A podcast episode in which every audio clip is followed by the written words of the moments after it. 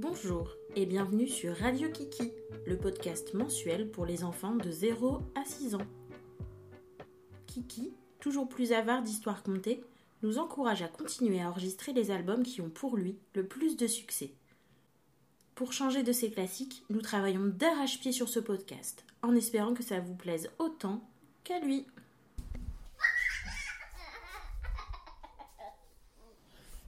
Le mois de septembre a été riche d'événements. Les journées se raccourcissent, les températures baissent, les oiseaux migrent et les feuilles tombent. T'avons-nous manqué? Raconte-nous ce qui s'est passé pour toi. Oh là là, que d'aventures Écoute maintenant le premier poème. On voit tout le temps en automne quelque chose qui vous étonne. C'est une branche tout d'un coup qui s'effeuille dans votre cou. C'est un petit arbre tout rouge, un d'une autre couleur encore, et puis partout ces feuilles d'or qui tombent sans que rien ne bouge. Nous aimons bien cette saison, mais la nuit sitôt va descendre. Retournons vite à la maison, retire nos marrons dans la cendre. C'était l'automne, un poème de Lucie Delarue Mardus. Cette année, l'automne a commencé le 22 septembre, à cause de changements invisibles pour toi et pour moi. L'axe de rotation de notre planète est incliné par rapport à notre trajectoire autour du Soleil, et cela entraîne de nombreux changements rythmés par les quatre saisons dont l'automne fait partie. Même sans comprendre les sciences dures, tu peux appréhender ces variations à travers tes sens. La vue est le sens qui te permet de regarder ton environnement. Tu peux observer les feuilles changer de couleur et tomber de leurs arbres. Tu peux voir le ciel s'assombrir. Et avec ton ouïe, tu peux parfois entendre la pluie tomber sur les fenêtres de ta chambre. Les rafales de vent sont parfois effrayantes, mais ne t'inquiète pas, les fantômes n'existent pas. Tu entends uniquement le bruit des volets qui claquent quand tu t'endors bien au chaud dans ta couette, tu peux ressentir les températures baisser. Il fait plus froid en automne. Mais bien emmitouflé, c'est l'occasion de sortir s'amuser. Avec des bottes, tu peux sauter à pieds joints dans les flaques et tu peux toucher les bogues piquantes de marronnier et la mousse douce des bois. As-tu remarqué que la mousse a une odeur bien précise, bien caractéristique de l'automne, mélangeant pluie, feuilles mortes et champignons? Mais si tu veux être plus fine bouche, tu peux renifler les odeurs de cannelle, de pommes et de chocolat chaud. Et pour le dîner, que penses-tu d'un bon potage de potiron? Il y a plein de plats gourmands à goûter en cette saison. Qu'aimes-tu manger?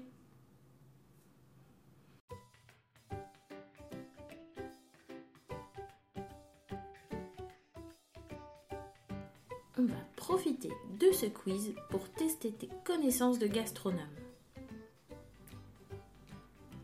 Je suis un légume des bois.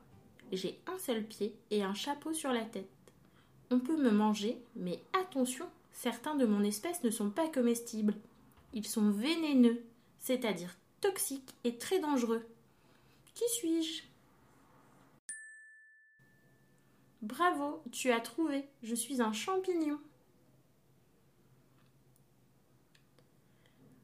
Je suis un fruit qui pousse en grappe dans les vignes. Noir ou blanc, je peux être mangé frais, mais tu me trouves aussi sous forme de jus ou de fruits séchés. Qui suis-je? Bravo, tu as trouvé, je suis du raisin.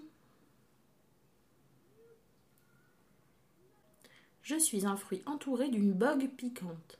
Je pousse dans un arbre et on me confond souvent avec ma cousine, la châtaigne. Mon nom est aussi le synonyme d'une couleur. Qui suis-je? Bravo, tu as trouvé. Je suis un marron. Il y a de nombreux autres fruits à découvrir, dont la pomme. Écoute son histoire. Il y avait une pomme à la cime d'un pommier. Un grand coup de vent d'automne la fit tomber sur le pré. Pomme, pomme, t'es-tu fait mal? J'ai le menton en marmelade, le nez fendu et l'œil poché. Elle tomba, quel dommage, sur un petit escargot qui s'en allait au village, sa demeure sur le dos. Ah hum, Créature gémit l'animal commu. Tu as défoncé ma toiture et me voici faible et nue. Dans la pomme à demi blette, l'escargot, comme un gros ver, rongea, creusa sa chambrette, afin d'y passer l'hiver. Ah. Mange-moi, dit la pomme, puisque c'est là mon destin. Par testament je te nomme héritier de mes pépins. Tu les mettras dans la terre vers le mois de février. Il en sortira, j'espère, de jolis petits pommiers. C'était la pomme et l'escargot de Charles Vidral. Les pommiers sortent au printemps comme la plupart des arbres qui s'adaptent pour survivre à l'hiver. Ils perdent leurs feuilles en automne. On appelle ça des arbres à feuillage caduc. Les arbres dont tu peux voir les feuilles en hiver sont appelés des arbres sans pervirant, c'est-à-dire toujours verts, ou à feuillage persistant. Les sapins en font partie. Je vais t'en raconter la raison.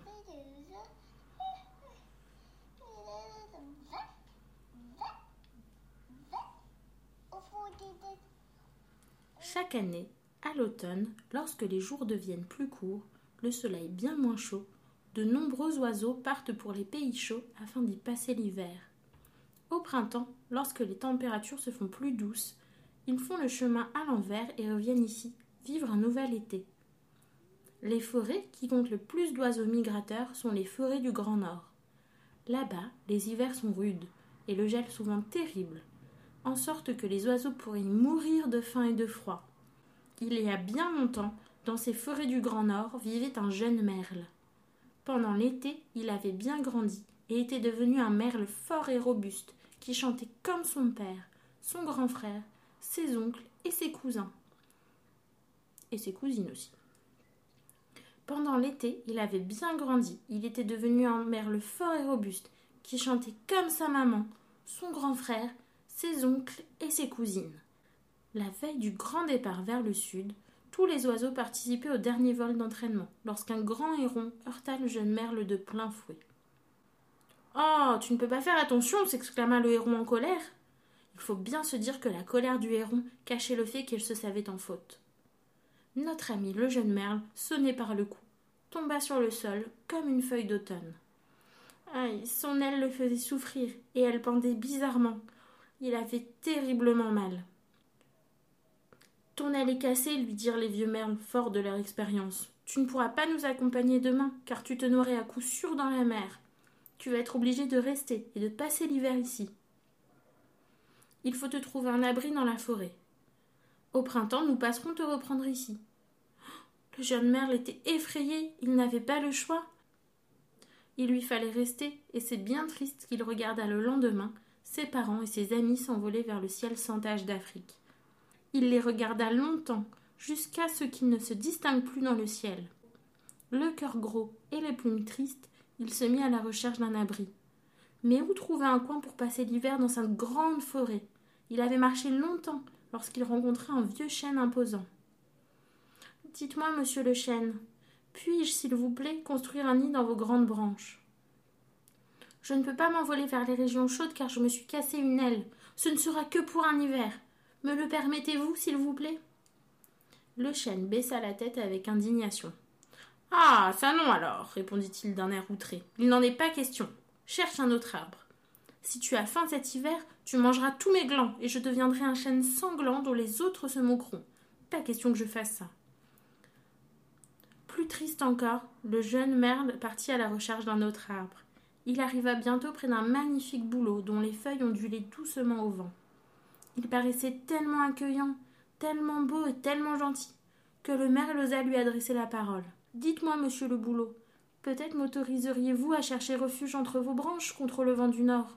Je dois trouver un abri sans quoi je vais mourir gelé. Ce ne sera que pour un hiver. Lorsque le printemps reviendra, je chercherai un autre abri. Mais mon aile est cassée et je ne peux aller nulle part ailleurs. Le bouleau haussa les sourcils, plissa profondément le front et très en colère. Il répondit en agitant ses branches et en criant. N'es-tu pas un peu fou? dit-il d'un air méprisant. Garder mes propres feuilles me donne suffisamment de travail. J'ai besoin de toutes mes branches. Je ne peux en sacrifier une seule pour te protéger. Cherche donc quelqu'un d'autre. Le jeune merle s'éloigna tristement. Ses pattes ne le supportaient plus tant son chagrin était devenu lourd à porter. N'y avait-il donc personne dans cette forêt qui l'aiderait à passer l'hiver? Il perdait espoir quand soudain, au détour d'un sentier, il aperçut un joli saule aux branches flexibles. Sûr que celui-ci allait lui accorder sa protection, il sentait l'espoir renaître dans son petit cœur. Dites-moi, monsieur le saule, M'autoriseriez-vous à nicher durant cet hiver entre vos branches? Je me suis cassé une aile et je ne peux m'envoler avec les autres oiseaux vers des régions plus chaudes. Je mourrai sûrement de froid si je ne trouve pas d'abri. Me le permettez-vous? Je vous en prie. Il leva les yeux d'un air suppliant vers le sol. L'arbre avait le cœur bon, mais il ne pouvait l'aider. Je suis sincèrement désolé pour toi, dit-il. Après tout, je ne te connais pas. Comment pourrais-je savoir si tu ne creuseras pas des trous dans mes branches en cachette comme une pie, ou si tu ne mangeras pas mes feuilles? Adresse-toi plutôt à quelqu'un d'autre. Il y aura peut-être un arbre qui acceptera de prendre un oiseau étranger sous sa protection. Je trouve cela terrible, mais je ne peux pas t'aider. Fatigué, le merle s'éloigna bien décidé à ne plus demander protection à personne, puisque de toute façon personne ne voulait l'aider. Il erra dans les bois touffus pendant six jours et six nuits. Mais tous les arbres avaient eu vent de son histoire par le chêne, le bouleau et le saule, et détournaient la tête dès qu'ils le voyaient. Le septième jour, le merle arriva dans une clairière où se tenaient trois arbres les uns à côté des autres un sapin, un pin et un genévrier. Où vas-tu? demanda le grand pin étonné. Il y a bien longtemps que tu devrais être dans un chaud pays du sud. Tu vas geler si tu ne pars pas très vite.